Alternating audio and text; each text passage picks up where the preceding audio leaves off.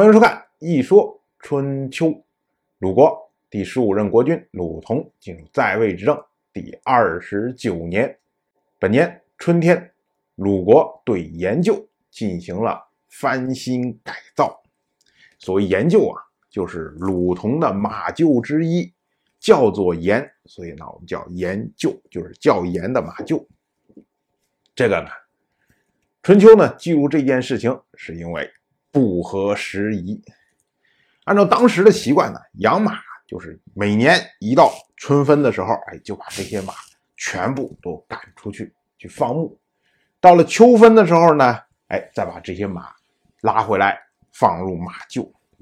我们说啊，周历的春天，也就是今天农历的冬天，这个时候啊，这个马都在马厩这时候你要翻新马厩，有点太早了。应该是过了春分之后，然后再做这样的工程。当然，还有一个重要的原因，就是去年的时候，鲁国发生了饥荒，各种主要的粮食都失收，还要去齐国去买粮食。结果今年一转过来年，马上就进行这种工程，自然呢会被人诟病。这个啊，我们要多说几句。这种事情呢，如果放在今天的话，比如说发生经经济危机，一般情况下呢，政府都会加大投入，比如说进行大型的基建设施建设，然后呢，提高就业率，这么着来缓解危机。比如说像二战的时候，美国发生经济危机，罗斯福搞所谓罗斯福新政，其实就是这一套，政府多花钱让大家去种树、去修公路，然后呢。降低失业率，缓解危机，用了这种方式。如果我们拿这个理念呢去套春秋时代，一想，哎，鲁同搞翻修马厩这样的工程，是不是也搞一个政府工程，然后把大家弄过来干个活然后赏点饭吃，这样的话度过饥荒这样的危机呢？如果这么着想的话呢，哎，就有点脑洞太大了。因为在春秋时代啊，甚至说我们在。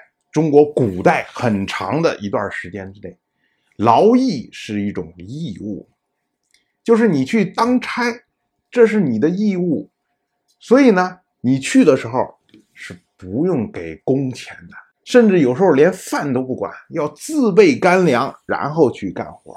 你想，本来因为饥荒大家都没饭吃，然后呢，这时候你还要让他自己带着干粮去劳作。这个呢，的确是有点太难为人了。到了本年的夏天，郑国入侵许国。许国其实对于郑国来说就是一块肉，郑国没事了，然后就咬两口。春秋呢，在记录这件事情的时候，用了一个字，叫做“侵”字，侵入的“侵”。这个呢，又是春秋笔法之一啊。按照春秋记述的习惯。凡是出兵的时候，如果有钟鼓配合的时候，这个叫做伐。说白了就是什么呀？我就是光明正大的，我要讨伐你，我要攻击你。哎，这种时候前面带着乐队，咣咣敲着鼓，然后攻过去了。我不怕别人知道。如果没有钟鼓的这种情况呢？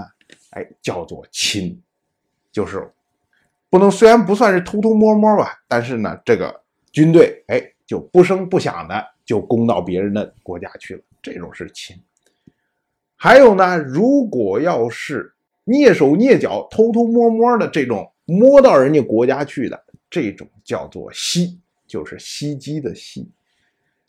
其实啊，我们看这三个字“伐”、“侵”、“袭”，我们实际上今天大概也是这个含义。比如说，我们说偷袭，我们不会说偷伐。也不会说偷亲，为什么？因为西就是本身就是偷偷摸摸进去的意思。到了本年秋天，鲁国有蝗虫成灾，所以这几年呢，鲁国这灾祸不断。到了本年的冬天，季叔姬去世。想当年，伯姬、叔姬姐妹两个先后嫁去了季国，然后紧跟着季国就出现了。要被齐国吞并的危机，晋国的国君不断的应对，不断的应对，想尽了无数的办法，最后也不能阻止晋国的灭亡。伯姬呢，是在晋国灭亡之前就去世了，就留下了这位叔姬。说起来啊，季叔姬她仍然是晋国的夫人，但是呢，那位晋国的国君自从流亡之后。史书五载，不知道跑到哪儿去了，也不知道有没有再两个人重新见过面。而季叔姬呢，就时而跑到他的小叔季季那边住一段时间，时而呢就回到鲁国住一段时间。就这么着，从他出嫁到他去世，前后五十一年的时间。前半截是在季国。在他的姐姐薄姬的庇护之下，虽然不能说是无忧无虑吧，至少也还算是安逸的生活。后半截呢，就是流离失所，一直到今天，终于，这位亡国之父，在二十多年飘零无依之后，如今归于尘土。同样是本年的冬天，鲁国。开始修筑朱和房这么两个地方的城墙。我们说啊，这么两年以来啊，鲁国一边是灾祸不断，一边是各种工程不断。不过呢，春秋记录这件事情，哎，是因为这次修筑的时间是符合时宜的。按照春秋时代的习惯，但凡土木工程，都是每年周历十一月的时候。哎，这时候各种农事都已经结束了，开始准备工作。说我要修筑什么，要丈量啊，要准备材料啊，准备什么什么，哎，这些东西。等到周历十二月初的时候，这个时候呢，把这些准备的这些计划好的东西都运到场地，然后呢，立起木板就开始正式建设。等到冬至的时候，整个工作结束。当然，这些时间呢，因为都是周历，换算成农历呢，其实就是所有了这些土木工程都是在九月到十一月之间，就是所有了这些农事都已经结束了，然后呢，天又不是特别冷的时候，这段时间进行修筑，等到天真正太冷的时候，哎，这种建筑就结束了。同样是本年的冬天，王室的大夫叫做樊皮，背叛王室。要说起来呀，这个樊氏也是一个历史悠久的名门呢。他的始祖是西周第十一任天王姬靖的卿氏，叫做仲山父，被封在樊，所以呢也被称为叫樊穆中。这位樊皮呢，就是樊穆中的后人。不过呢，跟王室有间隔的这些人呢，同时跟王室恩怨也会非常的深。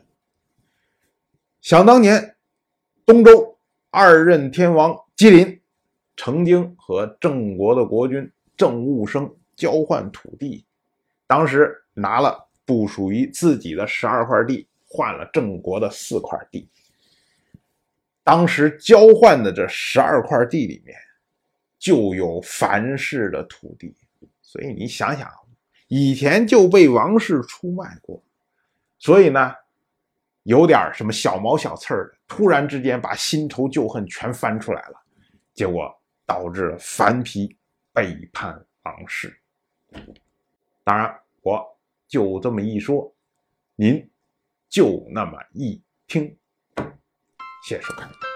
如果您对《一说春秋》这个节目感兴趣的话，请在微信中搜索公众号“一说春秋”，关注我。